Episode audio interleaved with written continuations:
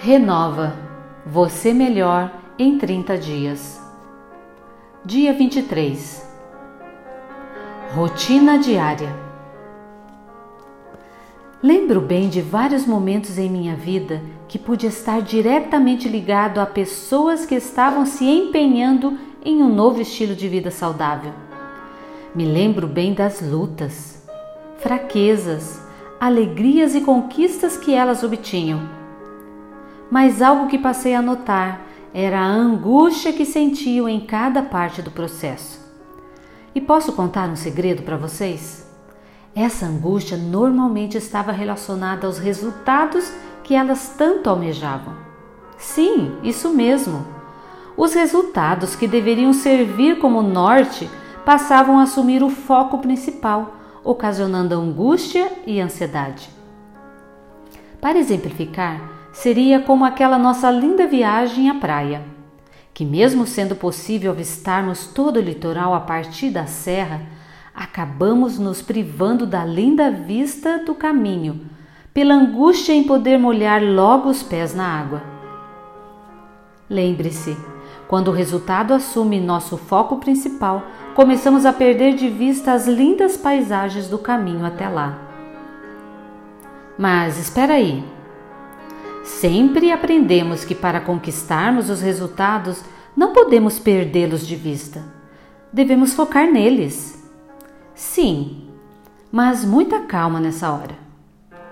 Na realidade, é importante esclarecermos que os resultados podem e devem fazer parte dos nossos planejamentos, mas precisamos permanecer como meios para nortear e termos uma referência de onde queremos chegar.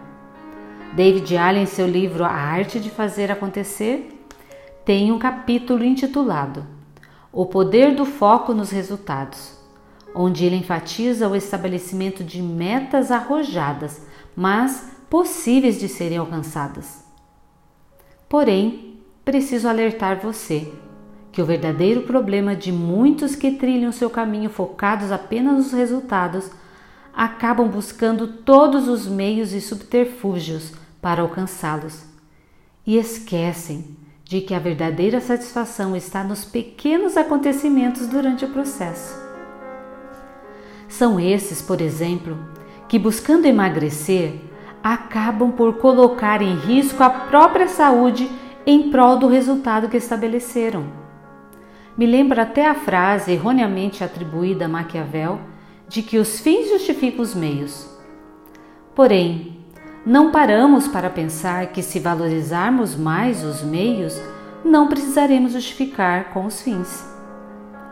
Permitir que o resultado de algo que fazemos seja nosso único fator motivador é aumentar as possibilidades de frustração e, consequentemente, abandono da empreitada. Pastor Diego Almeida. Então, contemple os pequenos sucessos mantenha os resultados como um firme norteador para não se perder, mas se encante pela beleza das pequenas conquistas ao longo do caminho, para que assim a satisfação do resultado seja completa. Escolha mais dois desses princípios para ser bem cuidadosa em praticar neste dia. Agora são os oito princípios a serem praticados.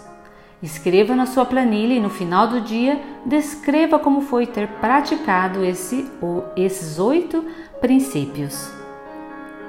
Então, renova. Flávia Almeida, enfermeira especialista em terapias naturais e fitoterapia. A todas, uma ótima jornada.